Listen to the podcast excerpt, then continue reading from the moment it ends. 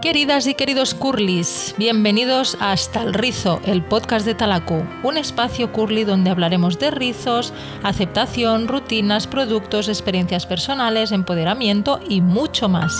Soy Neus, mamá de Talacu y CEO de talacu.es, experta en cabello rizado y afro. A partir de ahora, tu asesora.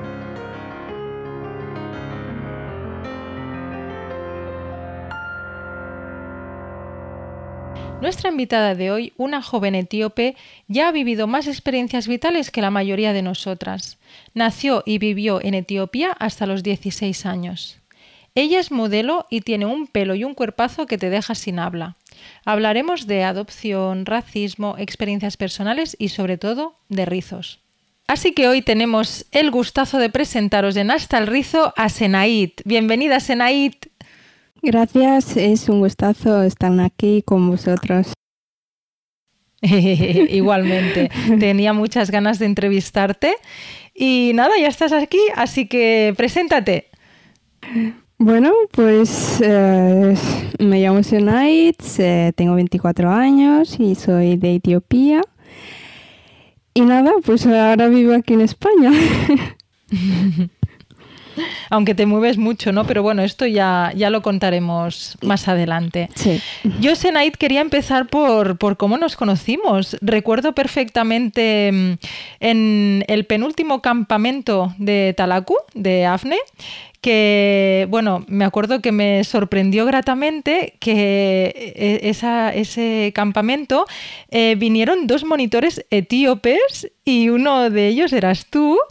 Y, bueno, mm, creo recordar que fuisteis el fin de semana y que fue una sorpresa y que todos los niños fliparon cuando os vieron, ¿no? Porque claro, eh, ellos, pues no sé, Talacúa ah, tenía eh, nueve años, nueve años creo recordar. Entonces, claro, ver dos chicos tan guapos etíopes allí, que estuvisteis con ellos. Y bueno, recuerdo veros de lejos y cuando vi tu pelazo, o sea, fue como, perdona, hola, ¿qué tal? y no sé, em, no sé si te acuerdas tú del campamento, ¿qué nos puedes explicar de, de, ese fin de semana? sí, bueno, me acuerdo perfectamente, claro. Eh, bueno, fuimos a, ahí de campamento para unos días. Mm, bueno, de hecho fue como así inesperado y estuvo muy bien, la verdad, y conocer a muchas chicas etíopes y, estar con ellos jugando y, y eso fue pues algo, algo genial para mí. Sí, la verdad es que sí, los niños igual, ¿eh? porque Talaku y, bueno, algún, algún niño también y niña que, aún tenemos contacto, eh, lo comentamos y, se acuerdan mucho de, de vosotros. Em, yo recuerdo también que ese día eh, nos explicaste que hacía menos de un año que, llegaste a España, que yo me quedé alucinada, bueno, yo y todos los que estábamos oyéndote, eh, hacía menos de un año que llegaste y ya hablabas catalán, castellano, Madre mía, ¿cómo, ¿cómo, recuerdas este primer año? Porque claro, tú ya no eras una, una, una niña, o sea, em, o sea, que no llegaste de, de, pequeñita, sino que llegaste con 16 años, como he hecho en la, eh, en la entrevista, la, la, presentación, que he dicho que eh, llegaste de Etiopía a los 16 años. Entonces, claro, me, me pareció alucinante que en menos de un año ya supieras hablar catalán, castellano y que ya estuvieras tan, tan integrada, ¿no? Sí, mm, bueno, yo para mí fue pues algo eh, fue muy complicado porque mira, al ser grande y para adaptar las, eh, las cosas, la cultura, el idioma aquí fue bastante difícil para mí pero gracias a mis padres y a mis hermanas que en casa me hablaban en catalán y en castellano. Y también he echado mucho de mi parte para, para aprender y entenderme de una vez ya las cosas que me dicen y, creo que es por eso que ya mm, he podido aprender más rápido Sí, yo, yo diría que es supervivencia pura y dura, ¿no? Senaid, al final. Sí, también es que cuando llegué, como, como vine para estudiar, entonces no podía estar en casa, sino que tenía que estar en un colegio estudiando. Entonces mm, vine mm. directamente y entré a Cuardela ESO y ya pasaba los días con los alumnos, con mis compañeros y compañeras, intentando hablar, entender y aprender y así fue todo. Bueno, es que me parece alucinante que entraras a cuarto de eso. Eh, encima, mm, creo recordar que tenías unas notas altas, que no, no era un 5 pelado, ¿no? Mm, bueno, eh, llegué en febrero, entonces ya había perdido ya una parte del trimestre y, tuve que repetir la, ESO. Y al siguiente, al siguiente año sí que aprobé todo y, nada, pues para adelante. Es que me parece increíble, de verdad que te felicito, Gracias. Senaid, porque me parece algo increíble. Así que muchísimas felicidades. Gracias.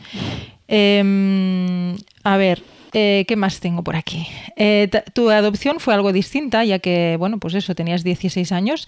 Eh, tenías a tus dos hermanas aquí en España, ¿verdad? Cuéntanos un poco toda, toda esta historia. Sí, bueno, como te dije, pues vine aquí con 16 años porque, bueno, mis padres intentaron adoptarme con 16, pero ya no se podía porque ya estaba cerrado en Etiopía la adopción.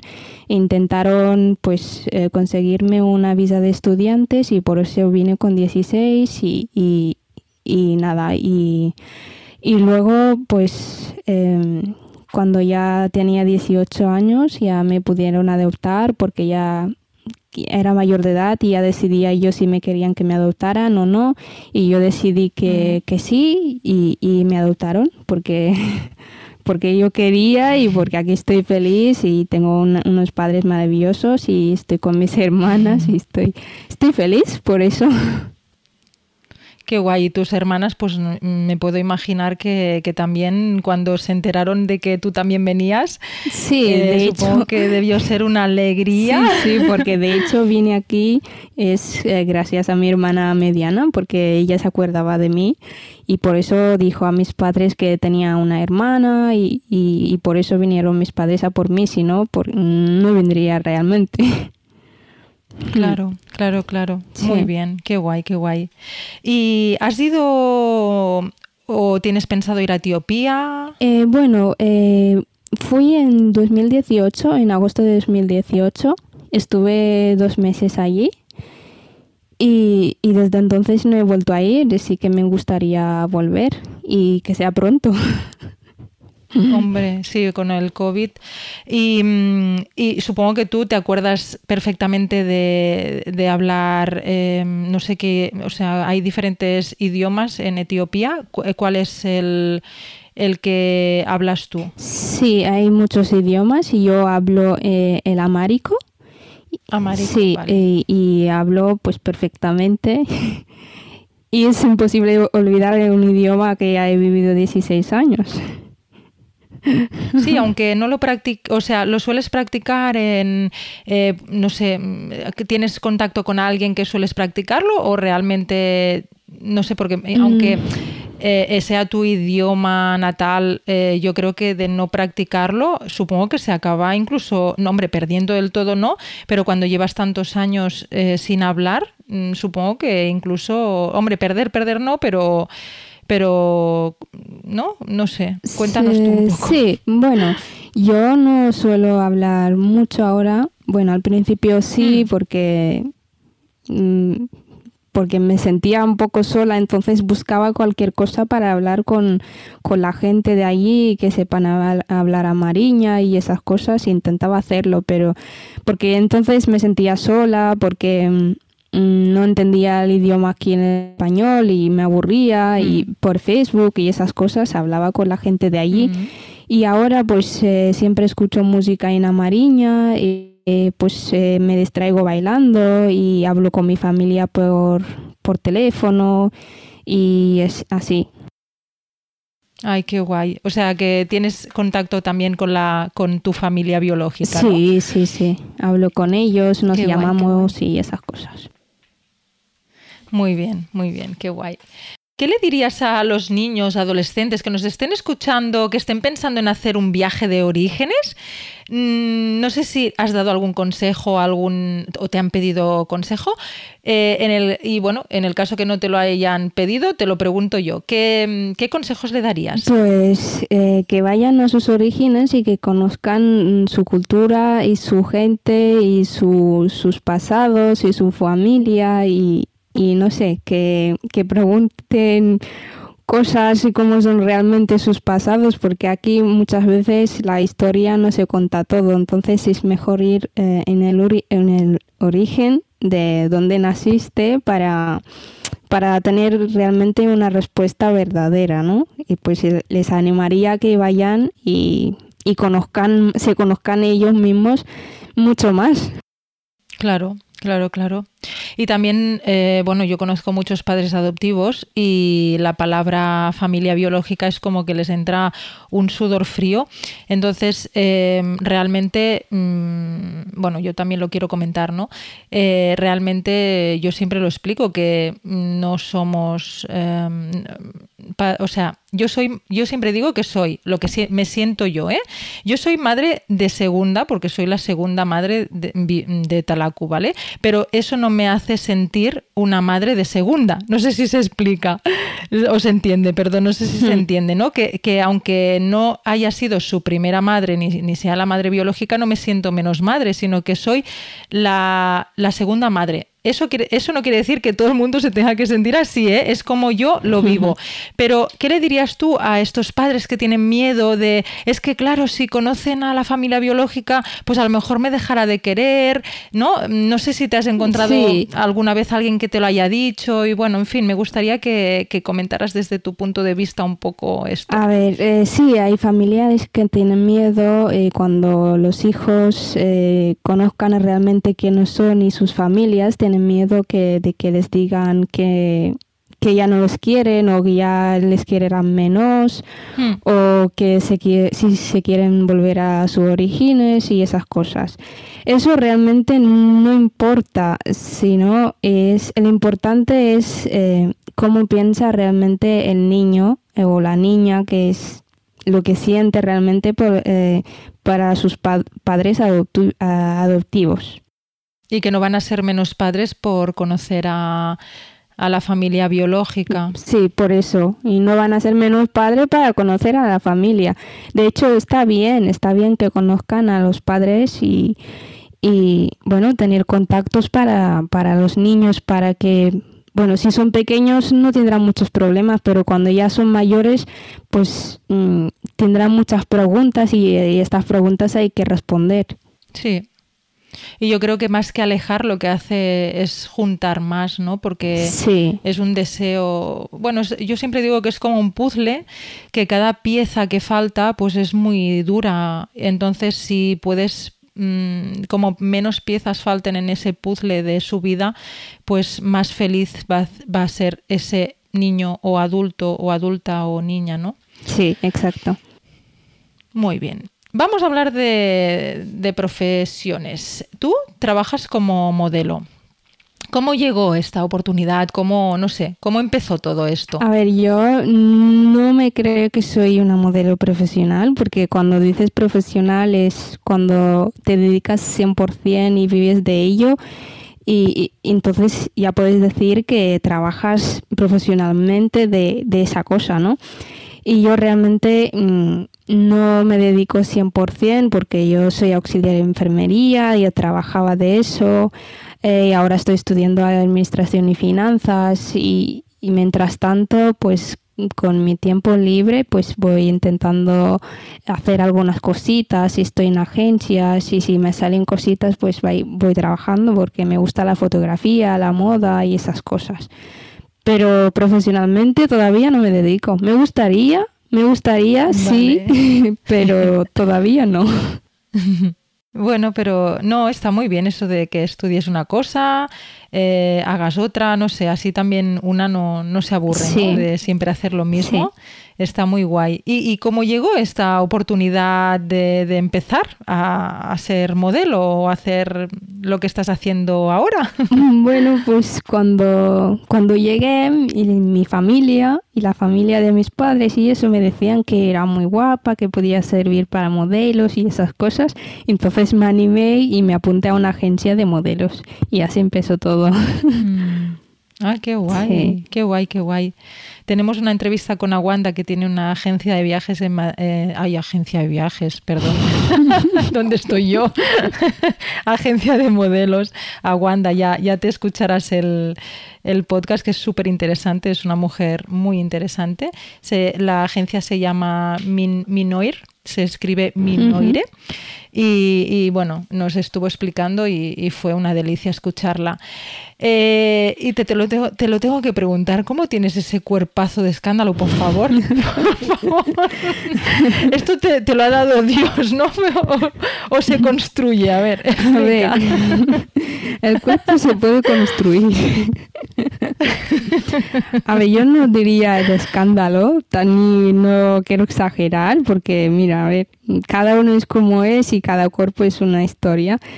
Y, y, bueno, yo estoy, estoy contenta y no suelo cuidar mucho, mucho, no me dedico 100%, pero pues evito comer mm, cosas frituras y intento hacer deporte cuando pueda.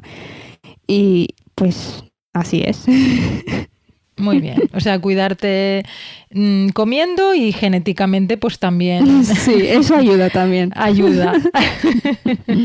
Pero siempre se puede conseguir un cuerpo bueno, que seas lo como seas. ¿eh? Sí, sí, sí. Y todas las tallas son, son, son bonitas y preciosas. Lo que pasa que es lo tenemos tan interiorizado, ¿verdad? Lo del cuerpazo de escándalo. bueno, sé que viajas mucho. ¿Has sufrido episodios de racismo? bueno, y, bueno, primero te preguntaré esto, si has sufrido episodios de racismo y luego si has encontrado diferencias en, según el país que hayas estado. Mm, vale, mm, bueno, yo mm, hasta ahora, gracias a Dios, no he sufrido ningún racismo. Esperemos que, que siga así. Y, diferencia entre países y países sí que he notado un poquito. Por ejemplo, en Finlandia la gente es muy reservada, muy, muy cerrada, muy fría y entonces cuando ven a alguien de fuera y sobre todo negros y con el pelo así afro miran un poco mal pero no me he encontrado con una situación así que dices, wow, qué barbaridad. Eso todavía no. Ni en el instituto, ni en eh, ningún trabajo, eh, ni en el hospital tampoco, nada de que te confundan por la señora de la limpieza, o sea, cosas así no, no te han pasado a ti. Pues de momento no me ha pasado.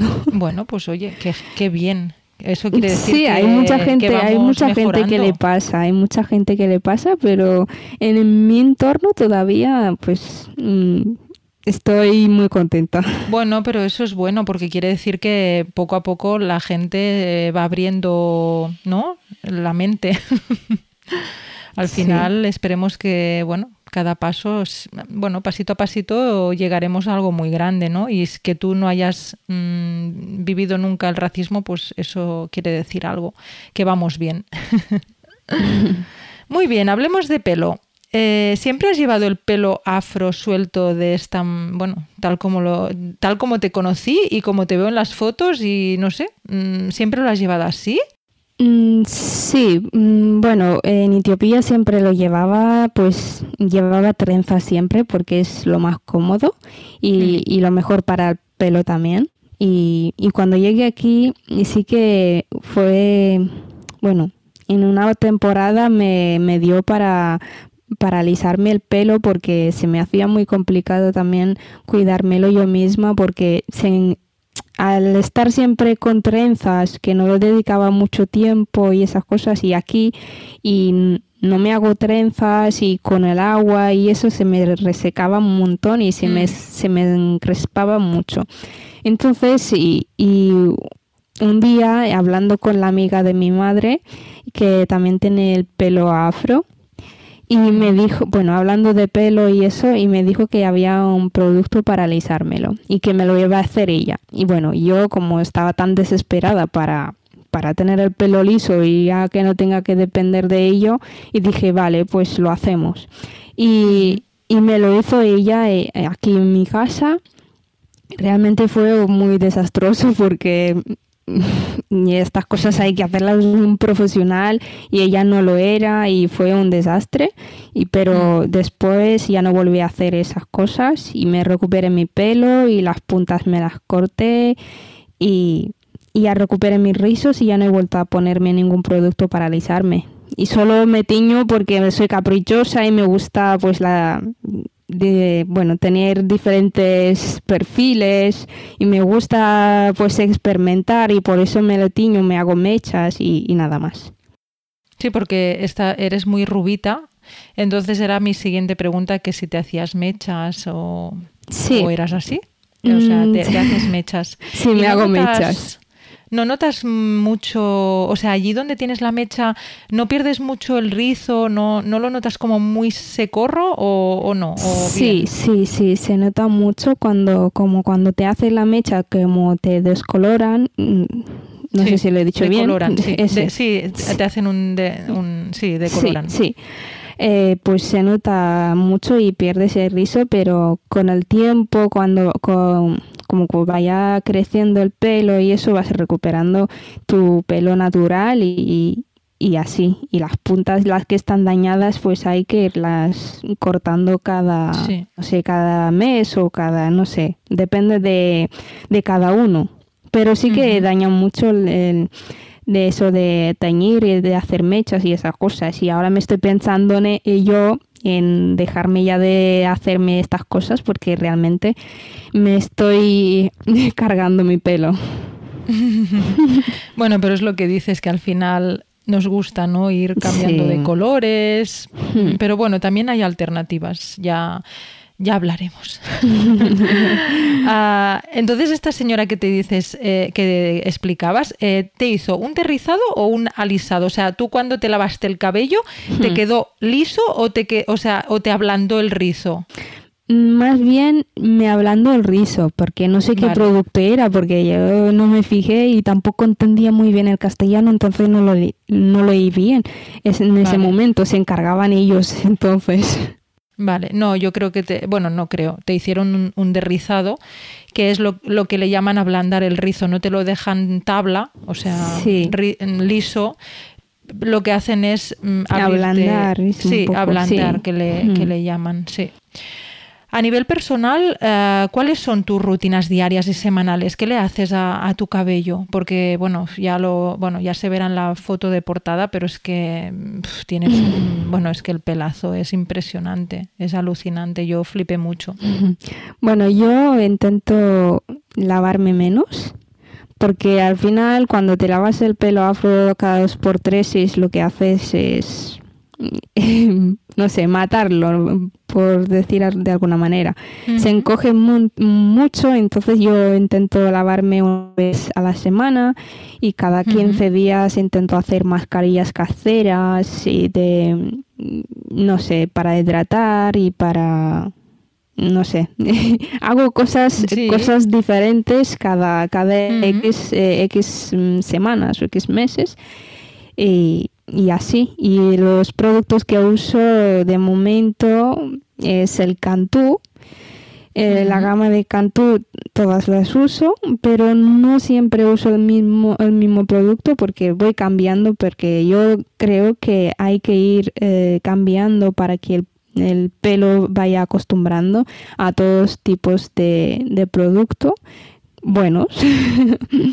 y, dicen que se acostumbra, que el pelo siempre con el mismo producto se acostumbra. Sí, y para que no normalmente se va cambiando. Sí, exacto. Hmm. Y voy cambiando, e incluso pues eh, uso también los productos de Mercadona, que hay productos de Mercadona también que me van de, de maravilla. sí. Sí, sí, hay productos del Mercadona que son incluso aptos para el método Curly y hay otros que son un verdadero asco y, bueno, no van bien. Es como todo, hay, hay de todo, sí, sí.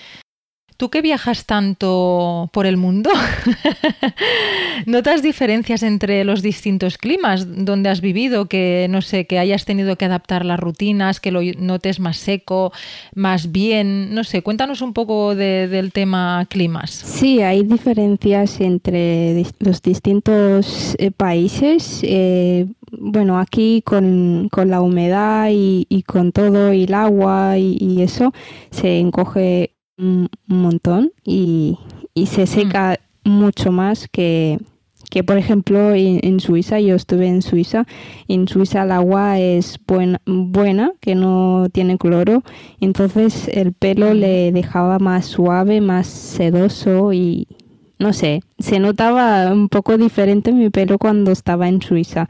En cambio, en Finlandia, aunque Finlandia es un país muy de esto de, de natura y de todo, el, agua para mi pelo no lo, no lo siento bien porque en la ducha apenas me podía peinarme porque se me redaba un montón y y no sabía qué, pasaba realmente. Y luego pues descubrí que era por el agua porque cuando volví aquí a España y me lavé y pues fue distinto cuando me lavé. Y, y me enteré que era el agua, el problema que era del agua. Sí, aquí en España pasa igual, o sea, si estás en, eh, en un sitio de, de, mar o de montaña o más al norte o más al sur, o sea, ya cambia mogollón el, eh, el cabello. Yo incluso hay gente que le, le, he tenido que decir que la última, el último aclarado lo haga con agua embotellada, porque claro, tiene eh, la cal del agua es tan bestia que, bueno, que le deja el pelo súper estropajoso. Entonces, bueno, pues, eh, pues al final supongo que es lo que, lo que te pasaba a ti en Finlandia, ¿no? Sí, lo mejor también es el último aclarado, dejarlo con un acondicionador de, de Live Conditioner. Hmm. Pues eso, que lo dejen puesto y entonces se nota un poco la diferencia también. Sí, sí, no, sí, el acondicionador yo por mí es, es algo imprescindible. Los productos, em, o sea, el acondicionador imprescindible, pero sí que es verdad que incluso aplicando acondicionador eh, depende el agua, ¿no? Si, si el, el, nivel de cal es alto, pues eh, por mucho acondicionador que pongas lo puedes pasar mal. Entonces hay, hay sitios que, que realmente incluso hay chicas eh, que el último aclarado se lo hacían con agua embotellada. O sea, fíjate la desesperación, ¿eh? es, es, curioso. Sí, sí. Y no sé si te suelen pedir consejo ah, sobre el cabello, cuidados en tu Instagram. ¿Eso te pasa? Sí, muchas chicas afro que me hablen por Instagram directamente y me preguntan ¿y qué es lo que hago para tener estos rizos y qué cuidados hago y esas cosas. Y pues yo les explico lo que, lo que hago yo realmente con mi pelo, pero les digo, a ver, mi pelo es diferente que el tuyo y al final tienes que encontrar una rutina mm, relacionado con tu tipo de pelo. Entonces cada uno es mm, ir probando cosas y, hidratar y, esas cosas. Los productos pues sin alcohol mejor y sin mm. silicona y, con estos productos creo que se puede, puede conseguir o acercarse a un, a un resultado mejor. Porque tú por las mañanas cuando te levantas, o sea, ¿cómo te peinas? ¿Qué haces? Yo cuando tengo cuando no tengo que hacer nada de fotos, ni tengo casting, ni nada, y siempre intento hacerme trenzas para, para proteger, para dormir, incluso y durante el día también me hago dos trenzas y si no tengo que, algo especial que, que no tengo que vender mi pelo, entonces me hago como dos, dos trenzas y, y así boxeador, ¿no? Tipo trenza boxeador que le llaman, o la trenza de pipi y calzas largas, digámoslo así. La verdad es que no sé cómo se llama, perdona. o sea, la trenza que, que, empieza del, del, cuello hacia abajo o la boxeadora que empezaría en la raíz del cabello. De la raíz, de la de boxeadora. De la raíz, boxeadora, vale. Vale, vale. Y y hasta Y cuando tengo los rizos, pues eh, siempre me echo el aceite de coco, que me gusta mucho y le sienta muy bien a mi pelo también. Y me hago masajes y, y, así. Bien, y las mascarillas que dices que te las haces tú misma, eh, explícanos un poquito que, que, bueno, ya has comentado que vas variando y tal, pero de lo que has probado hasta ahora, mm, no sé, ¿cuál, ¿qué es lo que más usas o, lo que más te ha gustado así en mascarilla hecha por ti? A ver, hecha por mí, ¿no? Porque siempre yo miro tutoriales en el YouTube y voy probando, si me sienta bien, pues voy siguiendo, voy haciendo. Eh, sí, pero que digo que no, es comprada, que coges y la, y la haces tú, aunque sea del YouTube. sí, pues eh, hago con un plátano que esté maduro y un aguacate y un huevo. Y luego le echo un poquito de acondicionador y aceite de oliva. Y todo eh, bien mezclado, bien batido, digamos. Batir con una batidora no me gusta porque al final pierdes algo de del, del producto, ¿no? Que no, pues con una cuchara bien así mezclado y, me lo echo y me dejo como media hora o así y lo aclaro con agua, con agua eh, eh, tibia. Bueno, más bien fría, fría. Sí, porque el agua caliente mm, no se me encoge mucho el pelo que me, me deja muy reseco el agua caliente. Y lo aclaro con agua fría y luego pues me aplico el acondicionador y ya está. Muy bien, muy bien. Bueno, primero, a ver, primero me lavo con champú y esas cosas y luego me, me pongo la mascarilla y luego me la aclaro con agua normal, sin nada, y luego me aplico el acondicionador.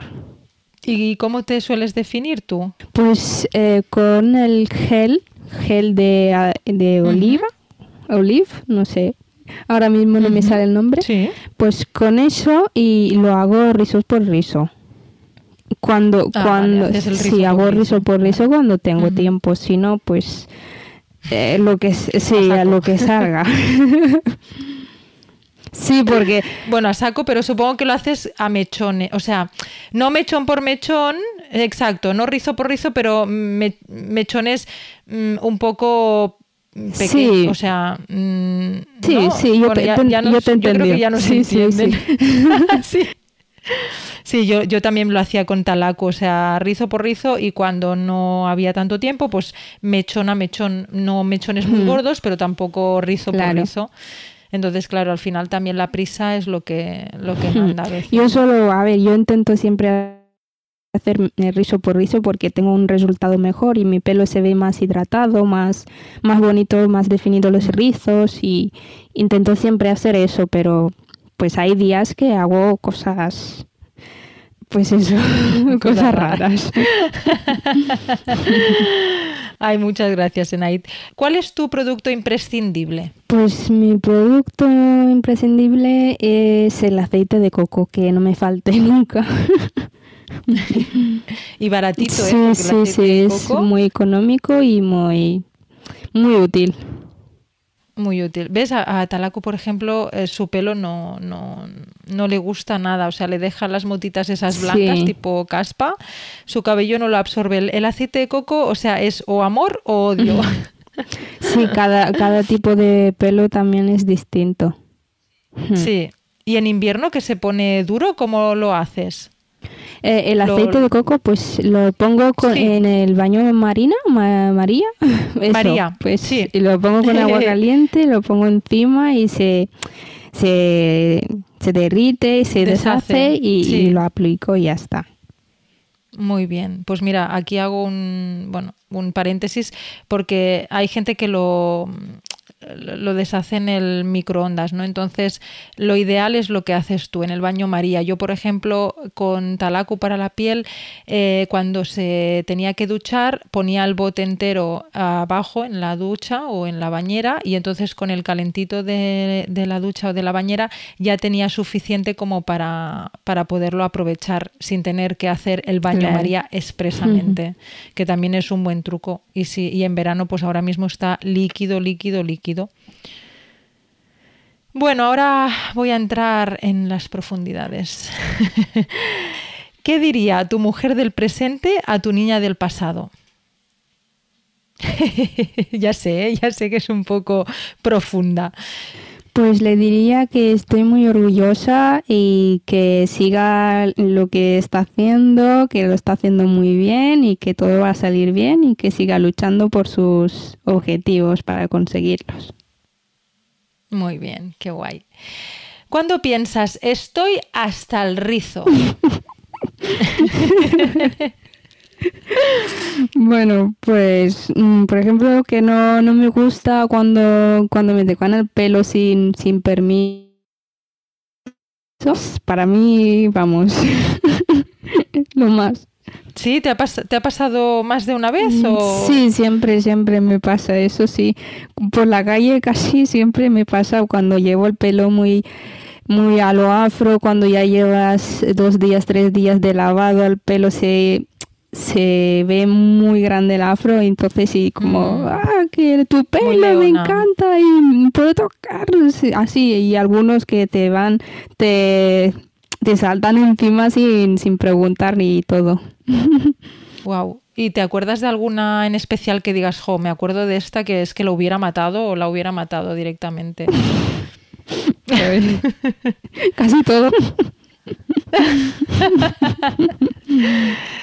y sin pedirte permiso ni nada, ¿no? Así a saco. Bueno, pues eso, que la gente no lo hace a malas, sino porque, bueno, ver un pelo afro eh, y pues dan ganas de ir y, tocar y a ver cómo se siente y eso, pero para la otra gente, para, los afros, pues es un poco incómodo porque también lleva su trabajo detrás tener ese afro porque eh, y tiempo y dedicación y, alguien venga y, y, te toca el pelo sin, sin permiso es un poco, bueno, extraño, ¿no?